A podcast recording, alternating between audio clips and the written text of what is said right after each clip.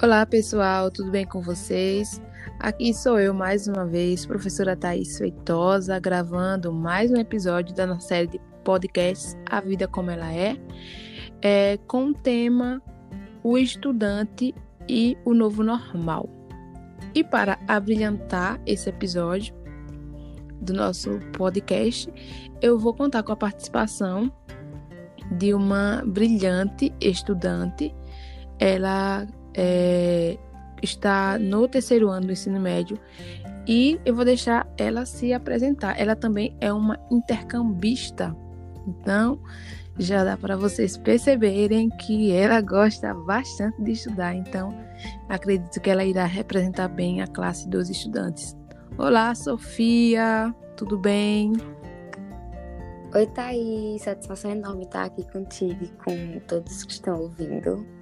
Meu nome é Andréa Sofia, eu sou aluna do terceiro ano, fui intercambista da Austrália pelo programa Ganha Mundo e é uma satisfação enorme estar aqui contigo hoje.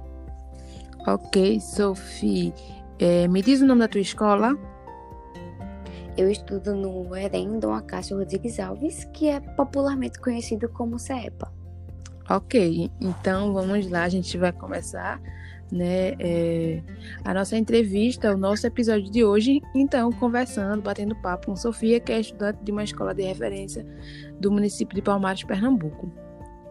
Então, Sofia, me conta como é, está sendo esse período de pandemia para você.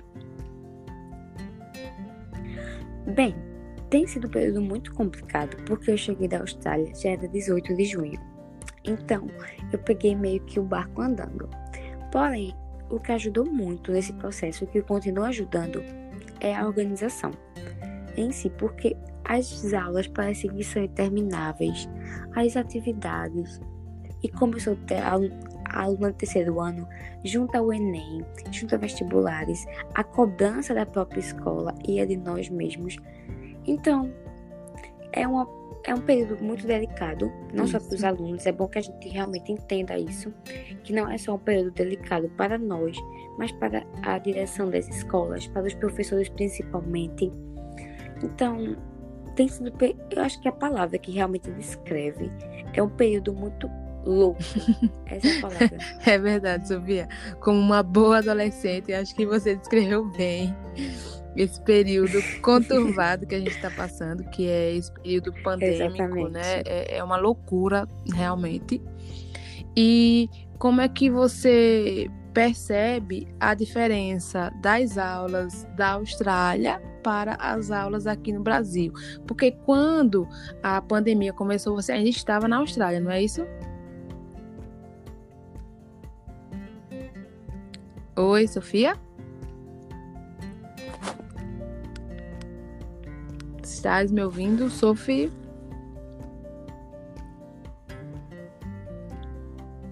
Alô, Sofia?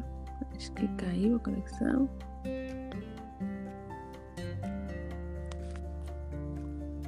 O que houve?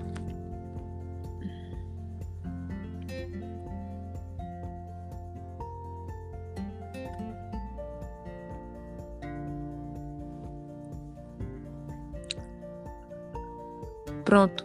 Tá ouvindo? Agora eu estou. Pronto, acho que respondendo a tua pergunta, quando começou a pandemia, eu tava na Austrália, infelizmente. Ou felizmente, não sei. Uhum. Mas o que mais me chamou a atenção no ensino da Austrália é o fato de eles realmente priorizarem a prática aos esportes. Porque, como a gente sabe, né? Esses países, eles realmente comem muito, muito mal. Uhum. Muito fast food, muita comida hipercalórica. Uhum. Então o que acontece? Eles têm que compensar de alguma forma. E como a gente vê naqueles filmes, não é mentira. Realmente, eles priorizam muito para ingressar numa universidade, eles priorizam muito o esporte, a bolsa por esporte. Tanto é que eu tinha alguns amigos lá e todos os meus amigos australianos, eles praticavam algum esporte desde os ah, quatro anos. Era realmente absurdo. Uhum. Ok. E você percebeu alguma diferença é, na forma que eles que eles lá lidavam com a pandemia em relação aos estudos, comparado ao Brasil? Ah, claro, claro. Sim, o que é interessante é que aqui no Brasil eu vejo, inclusive dentro da minha escola e não e dos das outras também, né? Porque agora eu conheço várias cidades, várias escolas de Pernambuco. E eu vejo que realmente nós aqui no Brasil, nós temos o mal de realmente terceirizar a culpa de tudo. E realmente, essa pandemia não é culpa de ninguém. Nós temos que nos adaptar realmente ao novo normal. E se o novo normal é focar nos estudos online, nós, nós já temos o costume de fazer isso, assistindo videoaulas para apresentar trabalho, para realizar provas e testes. Então, lá na Austrália, eles eram muito focados. Eu lembro que o meu coordenador, ele passou para a gente um trabalho sobre as profissões que a gente queria fazer. Hum. E realmente, as notas lá, que não são de, umas, de 0 a 10, são de A, B, C ou D. E eram só notas excelentes dos projetos, porque eles realmente priorizavam muito, muito mesmo, essa questão de, do futuro, de ser independente, de realmente fazer a economia crescer. Uhum. Muito bom. E é, como você acha que os professores, né, a escola de forma geral está lidando com essa pandemia? Você acha que é, foi de uma forma positiva para você? Você viu todo o empenho da escola, dos professores? é, um empenho foi positivo, realmente você viu um, um, engajamento dos estudantes da sua escola, dos seus colegas, e que é, essa forma de ensino realmente ela pode vir a ser uma possibilidade futuramente dessas aulas remotas ou dessas aulas online, elas poderiam, por exemplo, suprir a necessidade da aula presencial ou você acha que a aula presencial realmente é indispensável? Bom, essa é uma faca de dois gumes para mim, porque eu realmente sou uma pessoa muito social, gosto muito de estar na escola. Mas eu realmente acredito que a educação à distância, o ensino à distância, ele tem se encaixado bem para a nossa nova realidade, já que nós não podemos estar em sala de aula como nós, como nós estamos acostumados. Porém, o EAD hoje, ele é muito bom, mas ele é falho. Por que ele é falho? Porque os professores e os alunos não têm esse preparo para estudar e ensinar EAD. Sim, sim, é verdade. Eu tenho muitos, eu tenho muitos professores que eles não sabem, que eles não dominam o Zoom, o Classroom e outras tecnologias que nós dominamos. Uhum. Então, eu realmente acredito que se nós investíssemos nessa modalidade de ensino, poderia dar certo. Tanto é que nós temos várias faculdades que ensinam, que possuem essa modalidade e realmente dão certo. Porém, eu, como estudante, eu prefiro aquele, aquela relação professor-aluno que nós temos na escola. Uhum. Porque EAD, eu acho que tanto os professores quanto os alunos, nós, nós nos sentimos muito sós, uhum. entendeu? É, verdade. Mas, mas eu realmente acho que se nós investíssemos mais nessa questão, poderia dar certo. Porém, por não investirmos nessa modalidade, ela acaba sendo um pouco falha e um pouco desigual. Se é tu tá me entendendo e os que estão ouvindo também. Entendo, sim, entendo perfeitamente. E você conseguiu aprender é, os conteúdos é, pro, programáticos para você na sua série é, como deveria ou você acha que talvez o ensino remoto não conseguiu atender 100% a sua demanda para é, a última série do ensino médio? Eu acho que eu realmente não aprendi tudo que eu poderia ter aprendido. Porém, eu não ponho a culpa nem em mim, nem uhum. em, nos meus professores, nem na gestão. Porque essa pandemia é uma coisa que está além do nosso controle. Só Deus sabe quando ela vai acabar, é. se ela vai acabar. Então, eu realmente acho que eu não fui 100% de mim esse ano. Com certeza uhum. eu não fui. Eu sei a minha capacidade, eu sei que eu poderia ter feito mais. Porém, tá tudo bem. não é sempre que a gente vai estar 100% para isso. E realmente eu sei que eu poderia ter é, aprendido mais, absorvido algum conteúdo de física. Eu poderia saber algumas uhum. coisas de física desse ano, porém não sei. Poderia saber matemática, porém não Sim. sei todos os conteúdos. Mas tá tudo bem, entendeu, Thaís? Tá Entendi. tudo bem, porque não é sempre que a gente vai saber de tudo. Não é sempre que a gente vai estar tá é aquele aluno 100%. E tá tudo bem. Tá tudo bem, porque é um, é um ano anormal. É atípico, é tá verdade. É, exatamente, a gente não tem que estar. Tá, é, a gente não tem que estar tá sendo estudantes normais, estudantes 100% toda hora, sendo que o ano é um ano que está de cabeça para baixo. Então, a gente tem que entender que está tudo bem, não ter entendido tudo, não, não saber fazer uma questão de matemática, de física, de química, principalmente terceiro ano, que é uma loucura. Então, eu realmente acho que para mim seria melhor presencial. Porém, contudo, todavia, não podemos, então estamos fazendo o que nós podemos. É, ok. É interessante pensar sobre esse ponto de vista, porque a gente tem aí é, uma série de fatores que realmente contribuem para que o aprendizado ele não seja totalmente efetivo, ele não seja não seja 100%, como você mesmo mesmo pontuou aí, né, os porquês de, de, de, de não ter conseguido aprender 100%, embora eu saiba da sua dedicação nos estudos, mas realmente a gente está é, a gente tá rodeado, a gente está vivendo uma situação que vai além da nossa compreensão, que vai além da nossa capacidade de resolvê-la, né? É um ano realmente atípico. E aí, o que não justifica, né, para a, as provas externas, né, vamos dizer assim, é uma nota baixa.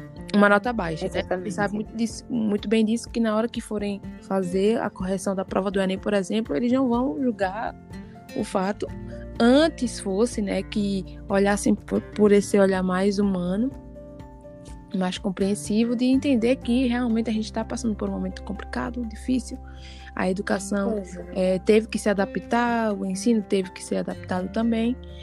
E aí as grandes corporações, né, os grandes é, institutos de pesquisa, é, os corretores não vão analisar sob esse ponto de vista. É, eles não vão estar é, preocupados, infelizmente. Isso, eles partem muito de uma premissa de racionalidade, de, de é, como é que eu posso dizer, sem esse, não, não posso chamar de emocionalismo, porque não é emocionalismo não, é mais se colocar numa posição de, de humanidade, de entender que é um momento complicado, que é um momento difícil. Mas e principalmente com com os vestibulandos, eu posso dizer assim. Desculpa até por ter interrompido. Não. Mas o que acontece é que nós aqui no Brasil nós focamos muito mesmo no estudo enquanto eles dormem. Uhum. Eu posso dizer com total segurança que esse discurso é totalmente doentio. Uhum. Não, não estude enquanto eles dormem.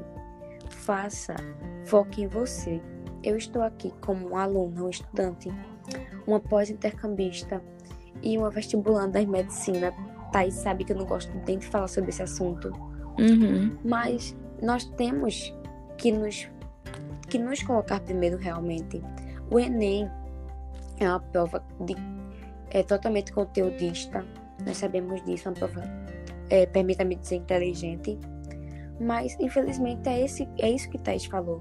Eles não vão levar em conta que esse é um ano atípico, que se a gente já tinha alguns problemas com, conosco, tipo ansiedade, que não é, não é normal, mas infelizmente tem se tornado normal sentir em decorrência das provas, mas eles não vão levar em consideração isso. Então nós temos que dar o nosso máximo, mesmo que o nosso máximo não seja 100%, mas antes um 50% do que um zero. Então é isso. É, pois é, Sophie. Então, a gente sabe que todo um ano, né, foi afetado aí pela pandemia, todo um ano escolar, um ano letivo.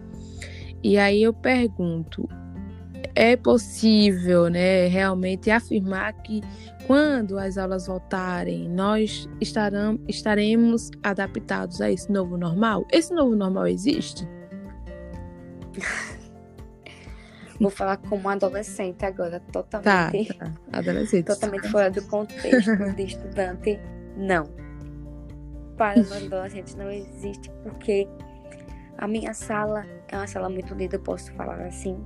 E eu realmente não acho que quando juntarmos hum, 50, 100 adolescentes no mesmo recinto, que vamos nos ater a álcool em gel e essas coisas que a pandemia nos proporcionou, essas atrocidades, nós não vamos, nós vamos somente querer abraçar uns aos outros e dizer, meu Deus, ainda bem que eu posso estar aqui, que eu posso socializar com alguém sem ser minha mãe, meu pai, minha irmã.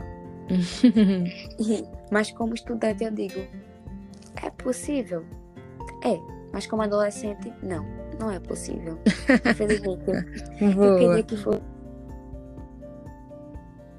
é exatamente isso. É a gente entender, né, que há realmente dois é, são dois egos, talvez, brigando dentro da gente, talvez o nosso racional estudante, saber que a gente realmente tem que ter esses cuidados, né? Tanto é, quanto a nossa saúde, quanto a saúde do outro, é super importante tomar esses cuidados, mas, todavia, né, a gente está lidando com adolescentes que, por muitas vezes, são impulsivos, né?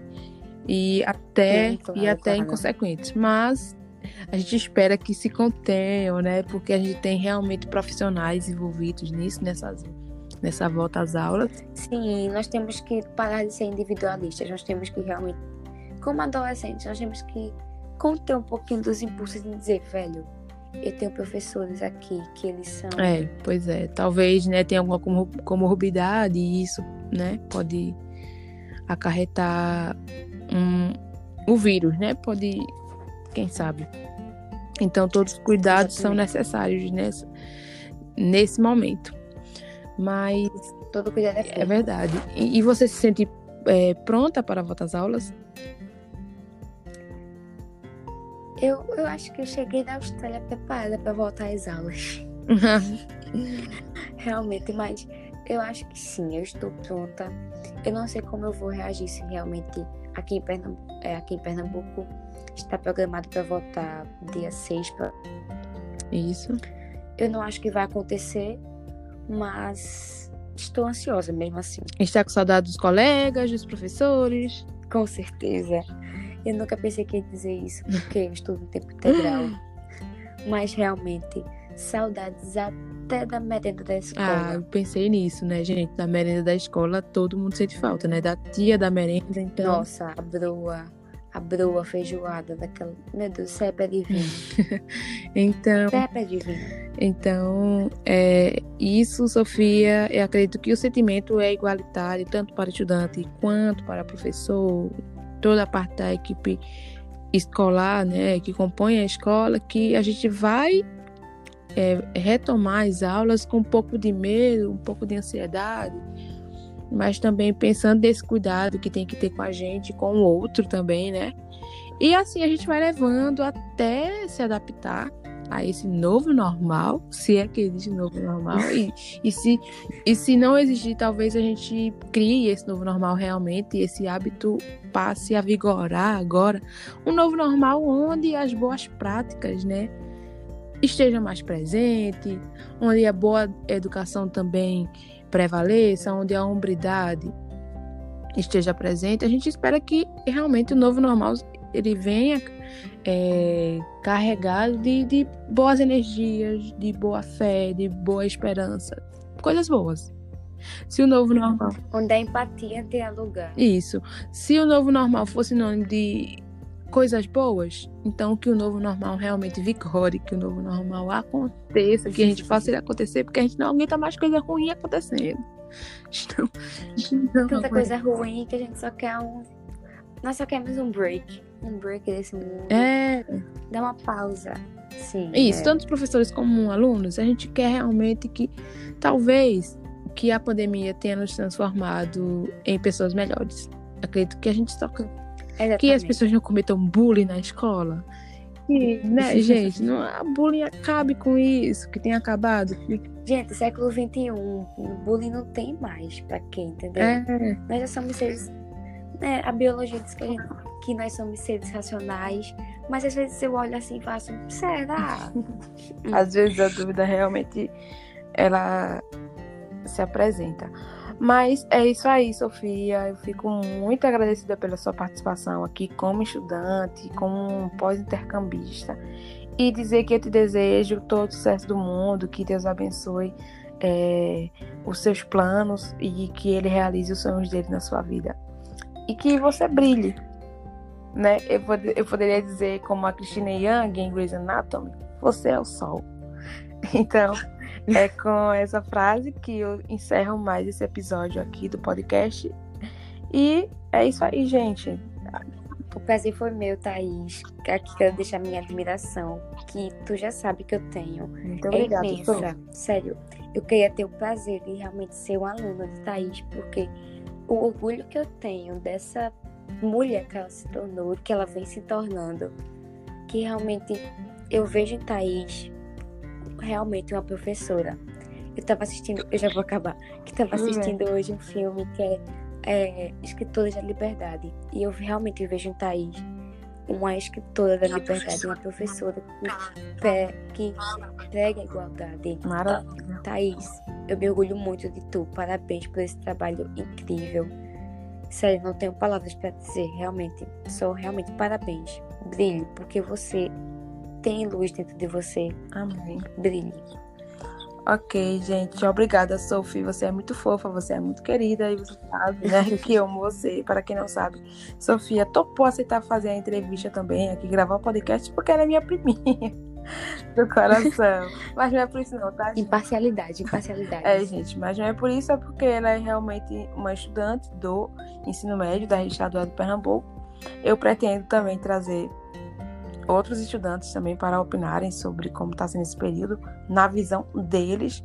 Inclusive, mais colegas professores também estarão sendo convidados para gravar podcast comigo. Então, eu quero fazer, eu quero fazer essa pesquisa, né, e- essa sondagem aí de como as pessoas estão lidando com a pandemia. Mas muito obrigada, Sophie, você é muito especial. Estou torcendo por você para que você consiga entrar no curso de medicina na UFPE. então, muito, Obrigada, obrigada. muito obrigada a todos que estão ouvindo, estão acompanhando os podcasts aqui e até a próxima. Que Deus abençoe vocês. Beijo, beijo. Bye. Tchau, tchau.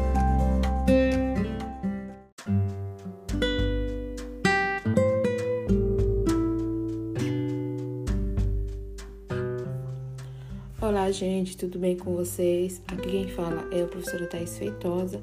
Estou gravando mais um episódio da nossa série de podcasts A Vida Como Ela É, agora com o tema Sentimentos e Percepções da Volta às Aulas.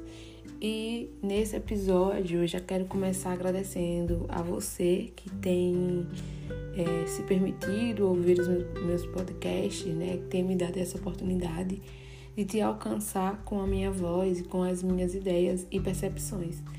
E saiba que você é muito bem-vindo aqui, tá? E eu fico muito, muito feliz em saber que esse podcast está alcançando vários países e isso tem sido muito gratificante para mim.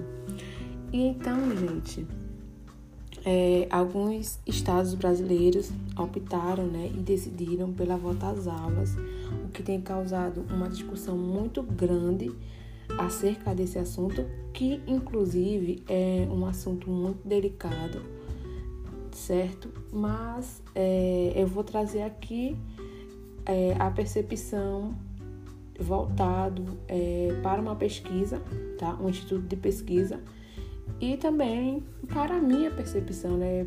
Para o que eu estou sentindo nessa retomada das aulas no estado de Pernambuco. O estado de Alagoas ainda não divulgou quando as aulas voltarão. Porém, alguns estados brasileiros também já aderiram a essa retomada das aulas presenciais, tá? Porque as aulas estavam acontecendo de forma remota, como vocês sabem, mas agora é, alguns governadores é, e secretários de educação concordaram que seria o momento realmente das aulas voltarem de forma presencial. Então, eu vou iniciar falando para vocês alguns dados do Instituto Península, que é, fez uma entrevista, uma pesquisa com 7.773 professores brasileiros. É, e essa pesquisa tem dados muito importantes e super relevantes que acredito que seja é, o sentimento realmente de praticamente todos os professores brasileiros em relação às aulas e em relação à pandemia do coronavírus. Então, o que é que diz a pesquisa do Instituto Península?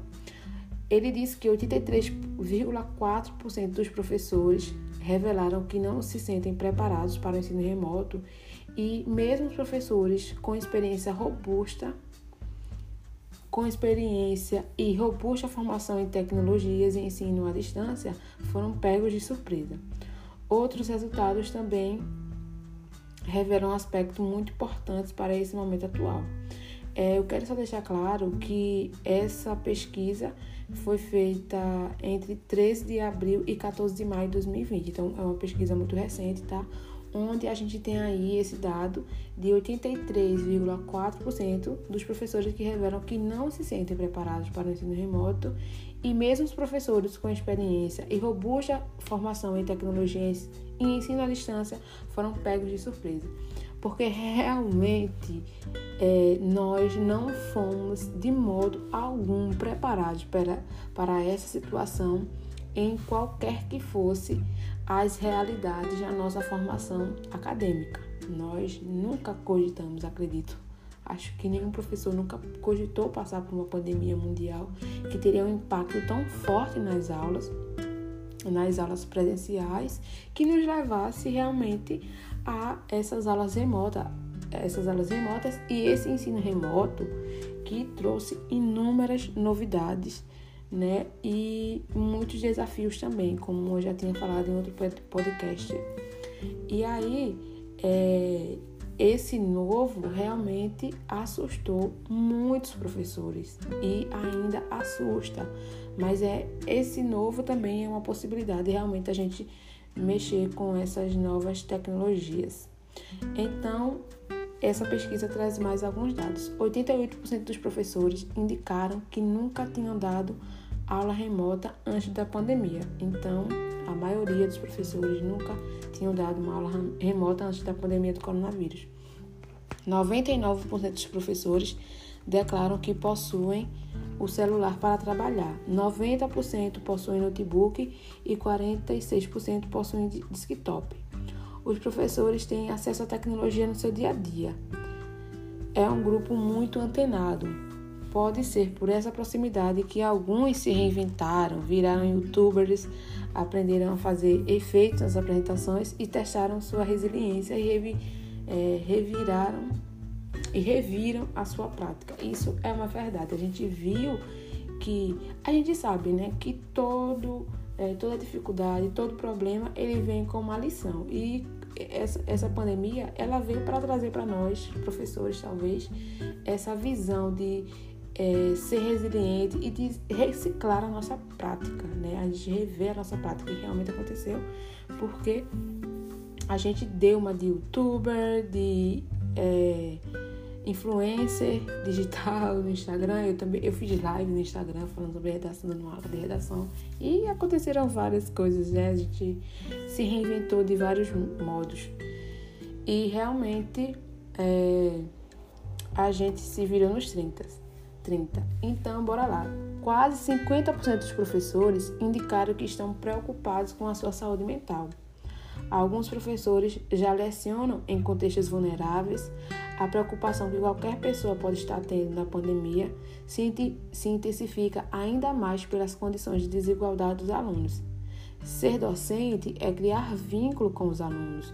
Os docentes ficam preocupados não só pela aprendizagem, mas também pela é, mais pela merenda, segurança e integridade física dos seus alunos. E eu, como professora, posso realmente garantir que isso é uma verdade, viu? Porque eu me sinto assim, é um momento de vulnerabilidade social, é, vulnerabilidade da saúde mental também, tá? Eu me sinto, de certa forma, frágil e realmente queria poder dar muito mais força aos meus alunos e aos meus colegas nesse momento tão delicado. E eu tenha falado em outro momento, em uma reunião que eu tive de retomada, para a retomada das aulas presenciais, dessa delicadeza, né, da gente realmente ter os pés no chão nesse, ter os pés no chão nesse momento, porque a gente está passando por uma situação muito complicada, muito tensa, e é preciso realmente um olhar de equidade, um olhar de empatia nesse momento é super importante. E também, é, dependendo do nível de ensino, alguns professores afirmam, né? As trocas são mais ou menos intensas, as mensagens com as famílias são mais ou menos presentes. Na educação infantil, a presença da família é fundamental para ter algum tipo de comunicação. Aparece a confiança e a criação de vínculo entre professores e família com maior força. Surge, principalmente para professoras de educação infantil, a preocupação das crianças com deficiência, porque às vezes nem a família sabe lidar com elas. Mas já a escola tinha sido um espaço de acolhimento, tristeza e impotência aparecem nos relatos. Então, é, mais um dado dessa pesquisa, dessa pesquisa tão importante mostra claramente é, o, a nossa percepção enquanto professor, os nossos sentimentos enquanto, enquanto professores, tristeza e impotência também, em alguns casos, nesse caso de fragilidade dos nossos estudantes, né, dos estudantes com deficiência também, e desse pouco contato, porque as aulas remotas não possibilitaram 100% de contato com os, nossos, com os nossos estudantes. Alguns porque realmente não tinham acesso à internet ou não tinham celular, um aparelho que pudesse acessar as aulas, e isso muito nos preocupa, porque nós não conseguimos atingir 100% dos nossos estudantes. Então, no ensino fundamental 1, os familiares evidenciam uma certa ansiedade com as atividades propostas pelos educadores no ensino fundamental 2 e no ensino médio, a troca tem sido bem desafiadora, sem muita presença da família, que o que já era uma falta, né, do é, das aulas presenciais se intensificou ainda mais nesse processo de ensino remoto. É, com maior autonomia por parte dos educandos. Os professores têm se deparado com a esperança de se manter conectados para blindar, blindar o vínculo já construído mas com a tristeza de às vezes não receber resposta. Para a EJA e o ensino médio, as condições de desigualdade fazem com que os professores sintam uma impotência pela vulnerabilidade evidente do processo educacional de muitos desses jovens e adultos, porque em muitos casos tiveram a obrigação com as suas famílias de apoiar o sustento familiar em vez de tentar ajudar. 61% dos professores está em contato com seus alunos, sendo que sendo que desses 83% fazem contato via WhatsApp. No momento, a maior demanda dos professores é por treinamento, é por treinamentos para ensino à distância. 75% dos professores querem isso. Seguido de apoio pedagógico para auxiliar os alunos, 64%, e de apoio psicológico e emocional, 55%. Então, o relato dessa pesquisa apresenta de forma muito clara as dificuldades de se pensar de forma abrupta a imersão das TIDICs na prática do professor. Essas TIDICs significa Tecnologias Digital da Informação e da Comunicação. Então, a gente vê aqui um misto né, de, de, de emoções, de sentimentos, de percepções de boa parte dos professores do Brasil, brasileiros que é também uma visão que eu é, apoio, tá? Eu concordo, porque me sinto realmente dessa forma, como a maioria dos professores relataram. E sim, acho que todos os professores se sentiram desafiados, se sentiram em algum momento fragilizados com essa pandemia, com toda essa situação que veio é, interferir no procedimento do ano letivo de 2020 e a gente fica é, pensando então no que nós podemos fazer.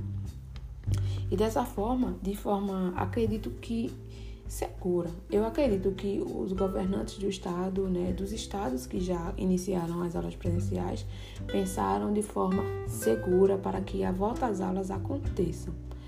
mas mesmo diante né, de toda a segurança, há ainda uma insegurança de nossa parte enquanto profissionais, enquanto pessoas, né, seres humanos, é, de nos colocarmos é, diante desse vírus, né? E também os estudantes que estão em casa. Aí levantou-se uma discussão muito forte nas redes sociais é, de pessoas afirmando que os professores não querem trabalhar, querem ficar em casa, que não estão trabalhando, estão de férias. E para essas pessoas eu tenho que informar: nós estamos sim trabalhando, nós não paramos de trabalhar nessa pandemia. Mesmo estando em casa, nós estávamos dando aulas online, aulas ao vivo, é, gravando aulas e mandando aulas via WhatsApp e tentando sempre estar em contato com o nosso estudante. Tá? Então, essa sua fala de que nós não, estamos, não estávamos trabalhando, estávamos de férias, ela é mentirosa, tá? Ela é uma verdadeira falácia. Por outro lado, é, há uma percepção de que os estudantes do ensino médio, por exemplo, já estavam voltando às atividades em sociedade, né? A sociedade, a, das atividades em grupo, já estava indo aos shoppings, aos parques, né? É, as festinhas com os amigos, não estava se preocupando com o vírus. Então, por que esse estudante não poderia ir à escola, já que ele estava fazendo todas essas coisas? E é uma questão realmente muito interessante se pensar. Né? A gente está vivendo o período de eleições municipais, então eu, por exemplo, vejo muitos meus estudantes envolvidos nesse período. Então há uma aglomeração enorme, gigantesca, as pessoas sem máscara. É como se o coronavírus tivesse acabado. E aí as pessoas estão sendo, infelizmente, irresponsáveis nesse caso. Por isso levanta-se o questionamento: se estão indo a todos os lugares, frequentando todo tipo de ambiente com aglomeração, por que não podem ir à escola? E é realmente um ponto de vista válido ele realmente vale ressaltar esse ponto de vista, certo? E por outro lado, a gente tem a questão de que nenhuma prevenção, é, como é que eu posso dizer, nenhuma prevenção realmente eficaz tenha sido mostrada, né? Em relação ao combate ao coronavírus. A gente não tem uma vacina ainda, é isso que causa medo né? Porque muitas vezes esses estudantes frequentam lugares abertos, lugares não se protegem devidamente e vão à escola e colocam o professor nessa é, situação de risco. Então, são, muito fatores, são muitos fatores realmente a, a se pensar, é, muita coisa para se colocar na balança, mas eu também me preocupo em relação aos estudos, aos estudos desses alunos que ficaram parados durante sete meses aí sem aula. E tem alguns que vão, ainda estão parados e vão continuar sem ter as aulas presenciais. É muito preocupante. Gente, é, é muita. Eu acredito que não, não dá para absorver 100% como se absorve nas aulas presenciais, não. Não dá, eu acredito que não. E alguns alunos, inclusive, já me relataram isso. Mas são muitas preocupações com esses alunos em casa, os alunos que não têm alimento, que precisam da merenda. Olha, são tantas coisas para se pensar, são tantos pontos para se relevar, que aí fica difícil falar realmente qual a decisão mais acertada. Ou realmente retomar essas aulas, ou realmente continuar com esse, com esse ensino remoto a gente sabe que é, bom seria que a gente conseguisse garantir a integridade é, mental, a integridade física, a integridade psicológica desses nossos estudantes e de todos os professores da rede, das redes estaduais e municipais é, do nosso Brasil. Mas é uma coisa que ninguém pode garantir, né? Então, por isso que é tão preocupante, desde já a você, meu colega professor, a você que me escuta, aluno. Peço que você tenha é, um, um olhar realmente, a gente precisa, um olhar de humildade, um olhar de empatia, um olhar de amor ao próximo. Nesse tempo é muito mais que necessário que esse tipo de olhar esteja presente em nossas vidas. A gente pode é, realmente refletir sobre essa volta às aulas, volta à rotina, tomando os cuidados necessários. Acredito que todas as escolas vão passar por um crivo, um protocolo muito sério, certo? Então vocês precisam refletir, respeitar as medidas de prevenção de contágio do coronavírus e a gente vai seguir, porque eu creio que tudo isso é para visando, é visando o bem-estar do nosso estudante. Mas também cabe ressaltar que nós professores também necessitamos de um olhar mais especial, tá? Das autoridades aí é, que formam o Ministério da Educação, o secretário de Educação, precisam olhar também com carinho para a nossa classe é, em todos os sentidos. Então, os professores, 55% dos professores atestam que precisam de apoio psicológico e emocional, realmente, porque essa pandemia veio para mexer e abalar com o nosso psicológico. Ninguém vai sair 100%, acredito, nesse ano 2020, não. Aconteceu muita coisa, foram muitos altos e baixos. Então, realmente é algo que é necessário. Mas, é, para não ficar muito longo esse podcast, eu peço a vocês que é, sejam conscientes, tá? E que as aulas irão voltar, sim. Mas, mas vamos fazer essas aulas voltarem é, da melhor forma possível, da forma mais consciente possível, tá certo? Que Deus possa nos abençoar, que o Senhor possa é, guiar os nossos passos, que esses alunos consigam aprender realmente. É o meu sonho. Que todo aluno aprenda 100% os conteúdos que eu passo em sala de aula. E que a gente tenha um olhar mais amoroso para esses estudantes e que os estudantes tenha um olhar mais amoroso para nós também e que a gente possa caminhar junto, visando sempre o melhor do outro, o nosso, da nossa sociedade de forma geral. Que Deus nos abençoe e nos guarde e nos livre de todo mal. Muito obrigada por me ouvir e dar atenção à minha voz. Que Deus nessa nessa hora que você estiver ouvindo este podcast, que o Senhor ele possa te abençoar e encher o teu coração de gratidão e de paz e te fazer entender que é, a gente chegou praticamente ao final do ano com saúde. E graças a Ele por isso, que nós possamos ser gratos a Deus e que Ele vai nos dar vitória ao final desse ano letivo. E é isso, pessoal. Muito obrigada por me ouvir. Na segunda-feira tem podcast também. A gente vai falar sobre é, a questão do ensino superior, o ensino remoto e o ensino superior, tá bom? Aguardo vocês. Beijo, tchau, tchau.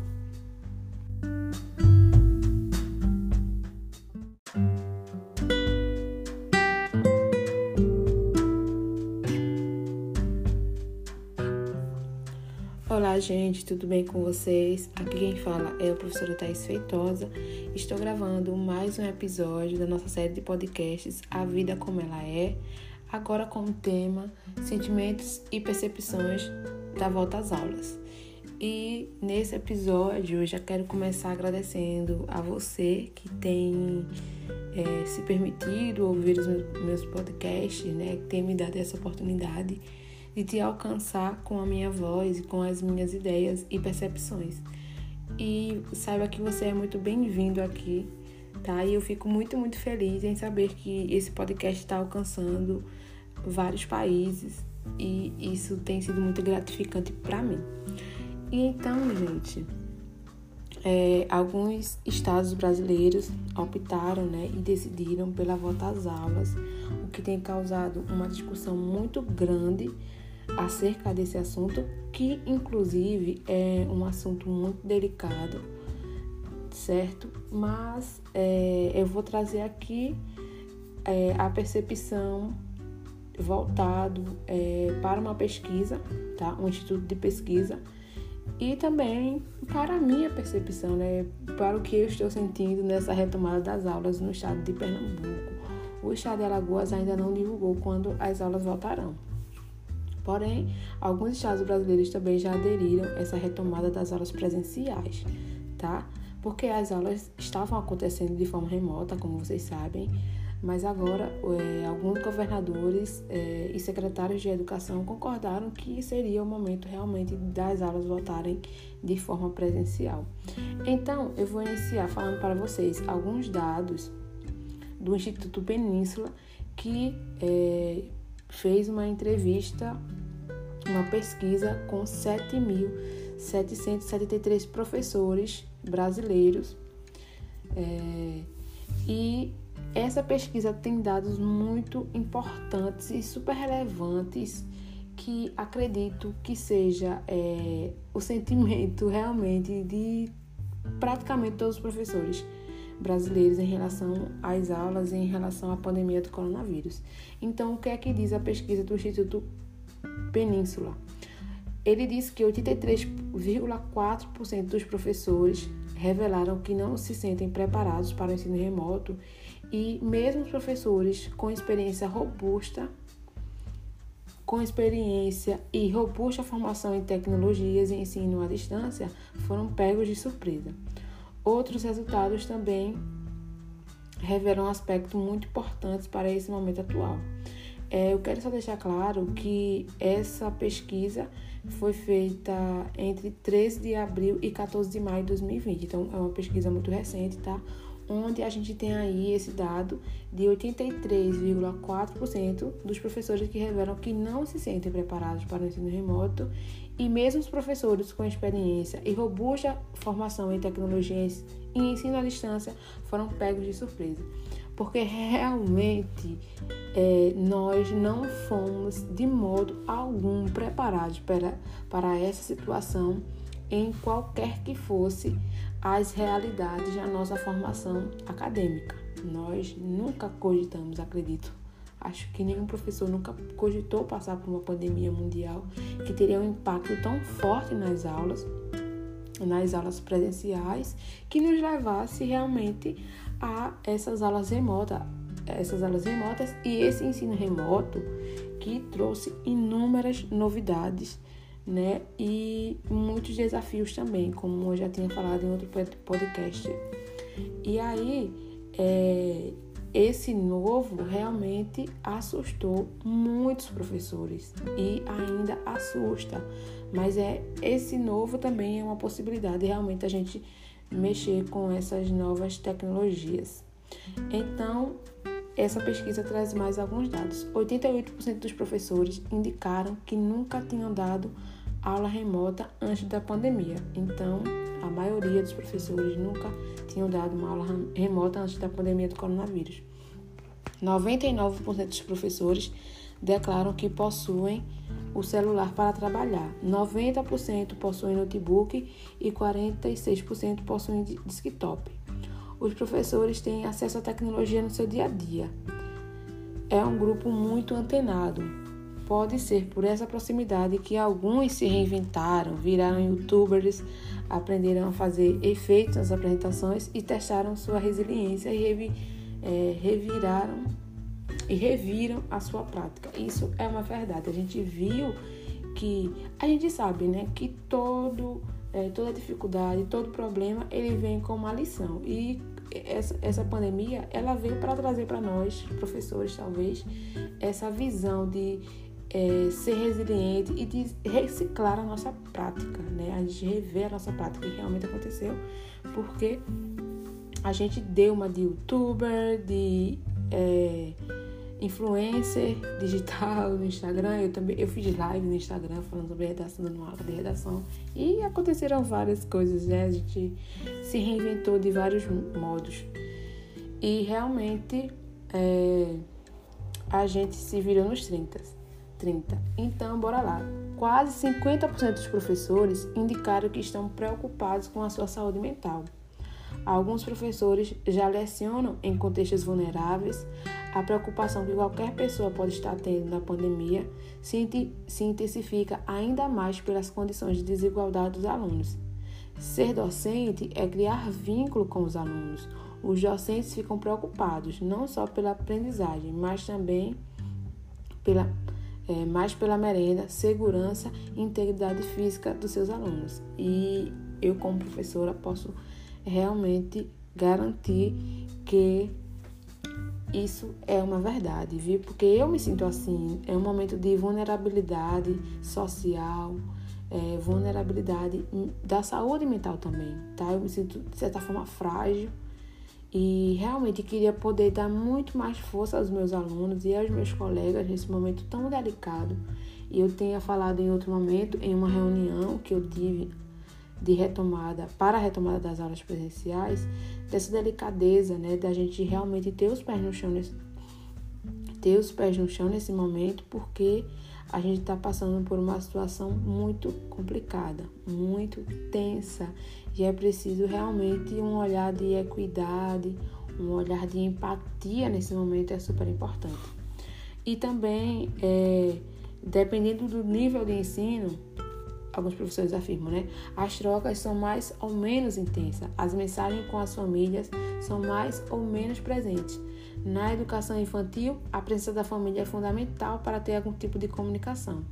Aparece a confiança e a criação de vínculo entre professores e família com maior força. Surge, principalmente para professoras de educação infantil, a preocupação das crianças com deficiência, porque às vezes nem a família sabe lidar com elas mas já a escola tinha sido um espaço de acolhimento.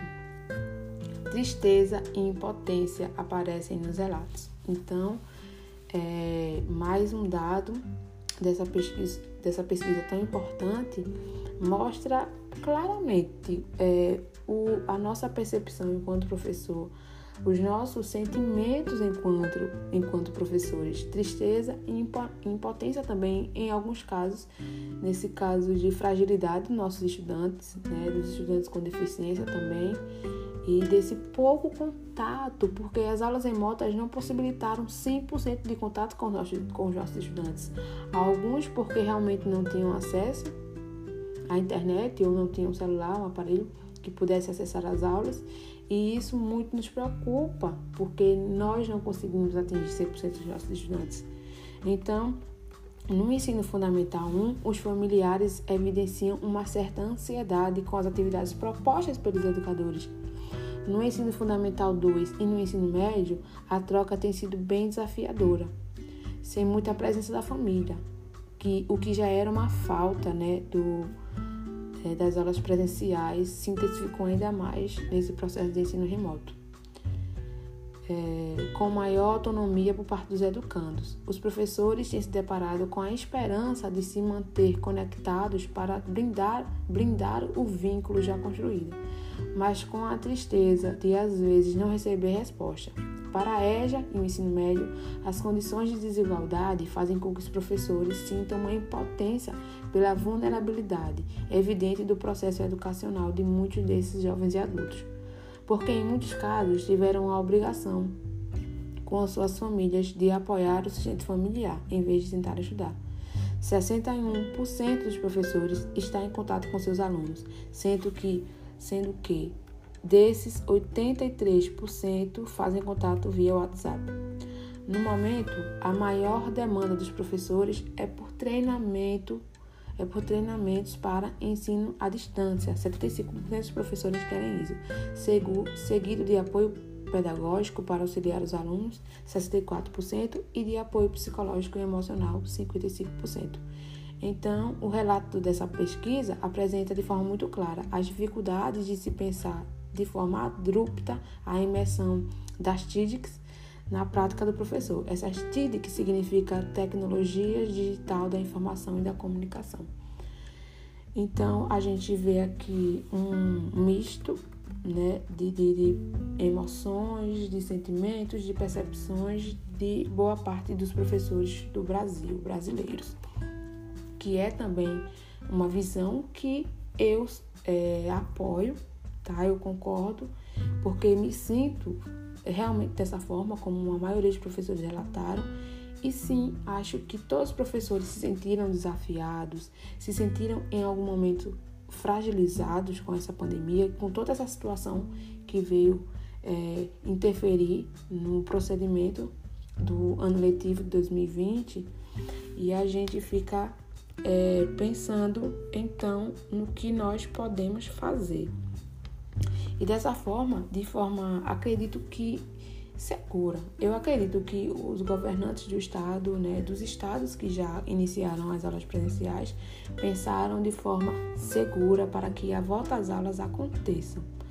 Mas mesmo diante, né, de toda a segurança, há ainda uma insegurança de nossa parte enquanto profissionais, enquanto pessoas, né, seres humanos, é, de nos colocarmos é, diante desse vírus, né? E também os estudantes que estão em casa.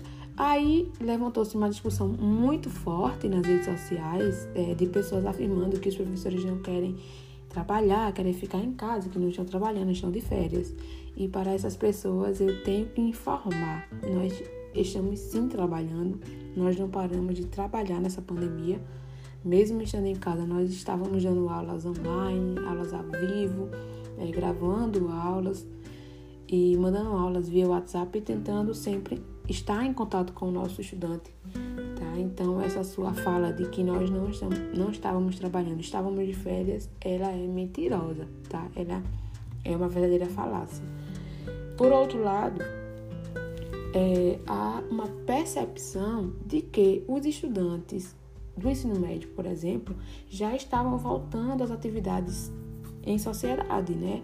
A sociedade, a, das atividades em grupo, já estava indo aos shoppings, aos parques, né? É, as festinhas com os amigos, não estava se preocupando com o vírus. Então, por que esse estudante não poderia ir à escola, já que ele estava fazendo todas essas coisas?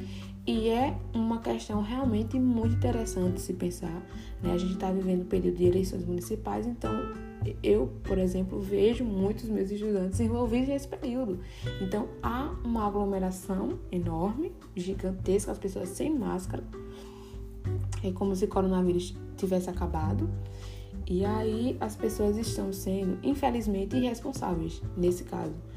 Por isso levanta-se o questionamento: se estão indo a todos os lugares, frequentando todo tipo de ambiente com aglomeração, por que não podem ir à escola? E é realmente um ponto de vista válido ele realmente vale ressaltar esse ponto de vista, certo? E por outro lado, a gente tem a questão de que nenhuma prevenção, é, como é que eu posso dizer, nenhuma prevenção realmente eficaz tenha sido mostrada, né, em relação ao combate ao coronavírus. A gente não tem uma vacina ainda, é isso que causa medo né? Porque muitas vezes esses estudantes frequentam lugares abertos, lugares não se protegem devidamente e vão à escola e colocam o professor nessa é, situação de risco.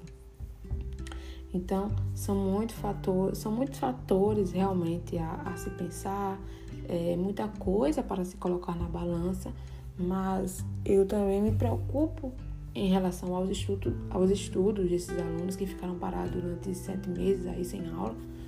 E tem alguns que vão, ainda estão parados e vão continuar sem ter as aulas presenciais. É muito preocupante.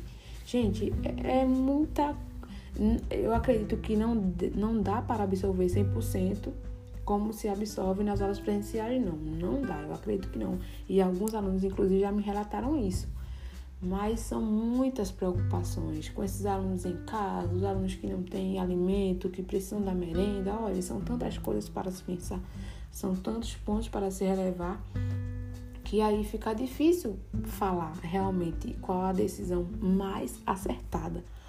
Ou realmente retomar essas aulas, ou realmente continuar com esse, com esse ensino remoto a gente sabe é que é, bom seria que a gente conseguisse garantir a integridade é, mental, a integridade física, a integridade psicológica desses nossos estudantes e de todos os professores da rede, das redes estaduais e municipais é, do nosso Brasil. Mas é uma coisa que ninguém pode garantir, né? Então, por isso que é tão preocupante, desde já a você, meu colega professor, a você que me escuta, aluno. Peço que você tenha é, um, um olhar realmente, a gente precisa, um olhar de humildade, um olhar de empatia, um olhar de amor ao próximo. Nesse tempo é muito mais que necessário que esse tipo de olhar esteja presente em nossas vidas. A gente pode é, realmente refletir sobre essa volta às aulas, volta à rotina, tomando os cuidados necessários. Acredito que todas as escolas vão passar por um crivo, um protocolo muito sério, certo? Então vocês precisam refletir, respeitar as medidas de prevenção de contágio do coronavírus e a gente vai seguir, porque eu creio que tudo isso é para visando, é visando o bem-estar do nosso estudante Mas também cabe ressaltar que nós, professores, também necessitamos de um olhar mais especial tá? das autoridades aí é, que formam o Ministério da Educação, os secretários de Educação, precisam olhar também com carinho para a nossa classe é, em todos os sentidos. Então, os professores, 55% dos professores atestam que precisam de apoio psicológico e emocional, realmente, porque essa pandemia veio para mexer e abalar com o nosso psicológico. Ninguém vai sair 100%, acredito, nesse ano 2020, não. Aconteceu muita coisa, foram muitos altos e baixos. Então, realmente é algo que é necessário. Mas, é, para não ficar muito longo esse podcast, eu peço a vocês que é, sejam conscientes, tá? E que as aulas irão voltar, sim. Mas, mas vamos fazer essas aulas voltarem é, da melhor forma possível, da forma mais consciente possível, tá certo? Que Deus possa nos abençoar, que o Senhor possa é, guiar os nossos passos, que esses alunos consigam aprender realmente. É o meu sonho. Que todo aluno aprenda 100% os conteúdos que eu passo em sala de aula. E que a gente tenha um olhar mais amoroso para esses estudantes e que os estudantes tenha um olhar mais amoroso para nós também e que a gente possa caminhar junto, visando sempre o melhor do outro, o nosso, da nossa sociedade de forma geral. Que Deus nos abençoe e nos guarde e nos livre de todo mal. Muito obrigada por me ouvir e dar atenção à minha voz. Que Deus nessa nessa hora que você estiver ouvindo este podcast, que o Senhor ele possa te abençoar e encher o teu coração de gratidão e de paz e te fazer entender que é, a gente chegou praticamente ao final do ano com saúde. E graças a Ele por isso, que nós possamos ser gratos a Deus e que Ele vai nos dar vitória ao final desse ano letivo. E é isso, pessoal. Muito obrigada por me ouvir. Na segunda-feira tem podcast também. A gente vai falar sobre é, a questão do ensino superior, o ensino remoto e o ensino superior, tá bom? Aguardo vocês. Beijo, tchau, tchau.